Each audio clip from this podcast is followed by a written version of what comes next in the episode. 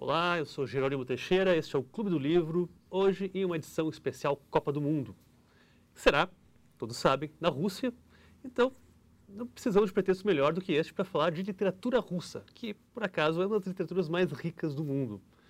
Eu estou aqui com o Flávio Ricardo Vassoler, professor, escritor, especialista em Dostoiévski, né? e viemos conversar aqui sobre literatura russa. Flávio, obrigado por estar, por estar aqui com a gente. Muito obrigado pelo convite, Jerônimo, um prazer aqui. E você vai participar da cobertura né, da, da, da, Veja, né, online, da, da, Copa da Rússia, com um, insertos, digamos, literário-culturais, é isso? É isso. Bom, a partir, na próxima quarta-feira, a gente estava conversando aqui anteriormente ao programa, eu embarco ali para Moscou e uh, vou publicar a partir do dia 15, né? Eu chego no dia 14 à Rússia e a partir do dia 15 vou publicar no site da revista Veja o Diário de um Escritor na Rússia. Até o nome que nós escolhemos remete ali ao Diário de um Escritor do Dostoiévski, que ele é o escritor que desempenhou ali durante um bom tempo atividades jornalísticas de participação efetiva ali no contexto político, literário, cultural da Rússia do século XIX. Eu vou viajar por 10 cidades sede do, do, da Copa do Mundo, espero, né? Esperamos todos nós que o Brasil traga esse caneco aí do Hexa.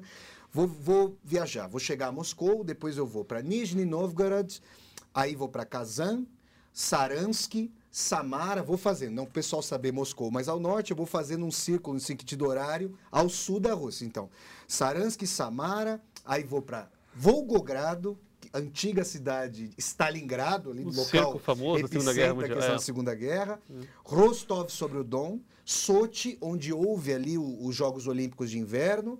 Depois vou para Kaliningrado, que fica fora do território propriamente da Federação Russa, é um enclave russo ali, já depois da Ucrânia e da Bielorrússia. Cidade que tinha o nome de Königsberg, famosa ali pelo filósofo alemão Immanuel Kant, que lá viveu e parece que nunca saiu daquela cidade. E depois vou, vou até São Petersburgo, que é essa cidade que consagrou os grandes escritores russos, entre os quais o Dostoiévski. E volto para Moscou ao fim. Todos os dias, como é um diário justamente, os textos vão ser publicados com frequência diária e eu vou falar sobre literatura, história da Rússia e também sobre experiências pelas quais eu vou passar. E como eu gosto muito de futebol, também vou dar pitacos ali sobre o que for acontecendo no Mundial. Excelente, excelente. Ansioso para ler isso. Ótimo. Essa é uma pergunta bastante genérica. Né? Assim, a gente sabe que enfim, a, a, a, cultura russa tem sérias divisões. Né? Você vai falar depois disso, dos eslavófilos versus os ocidentalistas. Né? A, a, a, revolução depois, 17, provoca várias divisões. É. Mas eu queria, enfim, queria para ter uma ideia de unidade, né? minha pergunta assim, é o, o que, que, existe em geral na literatura russa que você não encontra em nenhuma outra literatura? O que, que só os russos têm, que só Tolstói, Dostoevsky, Chekhov, Gogol, Mayakovsky, etc., tem que você não, não encontra na literatura inglesa, francesa, espanhola, essa alemã? É uma, essa é uma pergunta muito importante. Eventualmente, em outras literaturas, por exemplo, a alemã com Goethe e com Schiller, uhum. com o Thomas Mann também, não nos esqueçamos desse enorme escritor. Uh, a brasileira com o nosso Machado de Assis, a inglesa com Shakespeare. Eventualmente, a, a, italiana com Dante, a espanhola com Cervantes, eventualmente esses, essas literaturas com autores cated são verdadeiras catedrais, congregam uma série de questões ali no bojo de algumas de suas obras mais representativas. Acontece que o contexto russo do século XIX é muito peculiar, porque a sociedade russa ah, só foi derrubar a sua monarquia, né, o absolutismo tsarista, em fevereiro de 17. Depois a gente tem a outra revolução em outubro de 17 que traz à tona os, os bolcheviques. Mas é importante então dizer que a literatura russa era como que uma tribuna de possibilidade de debates velados que, por conta da forte censura do czar, não poderiam acontecer com liberdade de imprensa, com livres manifestações, com representação política da, dos diversos espectros políticos da sociedade de então. Nesse sentido, a Rússia, que historicamente já tem um papel imperialista, um papel de grande potência, sobretudo de cunho militar na Europa, os russos se veem, em enorme medida, como um país invadido, um país que sofreu agressão historicamente, e isso é verdade. Tanto é que houve a invasão, no, ali no começo do século XIX, de 1812 a 1814, de ninguém menos que Napoleão Bonaparte. E depois a gente sabe que em meados do século XX a Rússia vai sofrer invasão A Rússia, então, União Soviética, vai sofrer em junho de 41 a invasão pela Operação Barbarossa dos nazistas.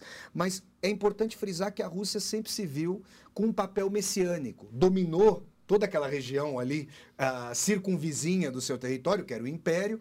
Então, os escritores tinham essa vocação messiânica, essa vocação de tentar resolver as questões da humanidade, pensar o papel da Rússia, pensar, por exemplo, a incorporação das ideias ocidentais. Você mencionou aqui os eslavófilos e os ocidentalistas, grosso modo, né? Os ocidentalistas na Rússia eram aqueles que achavam que a Rússia deveria trazer para si os modelos ocidentais, se modernizar e entrar no concerto das nações de maneira altiva, mas no, a reboque do Ocidente. E os eslavófilos pensavam que a Rússia tinha um papel autóctone, tinha que buscar suas próprias tradições para uh, se posicionar no concerto das nações. Dostoiévski, por exemplo, que você mencionou, que é o escritor que eu estudei, ele não é nem propriamente ocidentalista, nem propriamente um eslavófilo. Existe uma boa dialética aí em Dostoiévski que faz com que ele incorpore enormemente a filosofia, o pensamento político, o pensamento escatológico do Ocidente, mas também pensando em soluções russas. Então, nesse sentido, quando a gente depara com os escritores russos, por exemplo, eu tenho uma formação de graduação em ciências sociais, quando eu li Dostoiévski pela primeira vez, eu falei, pera lá, eu estou vendo aqui um autor que está trazendo discussões políticas, sociológicas, com uma densidade, como se um John Stuart Mill estivesse discutindo, como se um Marx estivesse discutindo, porque essas obras congregavam essas várias questões e o seu público leitor, que grosso modo nós podemos chamar de a inteligência russa, essa intelectualidade de jornalistas, revolucionários, agitadores eh, sociais e estudantes, uh, encontrava nesses livros as, as perguntas ou as, a tentativa das respostas para as questões ali que movimentavam a época. E isso faz com que a literatura russa, sobretudo do século XIX, tenha esse papel radicalmente sui generis na história da literatura. Eu diria que Uh, no sentido para o qual a gente se encaminha, com o enfraquecimento social do poder da literatura na nossa sociedade, é muito difícil que haja de novo um concerto literário como aquele que se deu na, no século XIX russo, que sintomaticamente é chamado pelos russos de Zalatoy Viek, o século de ouro Perfeito. da literatura russa.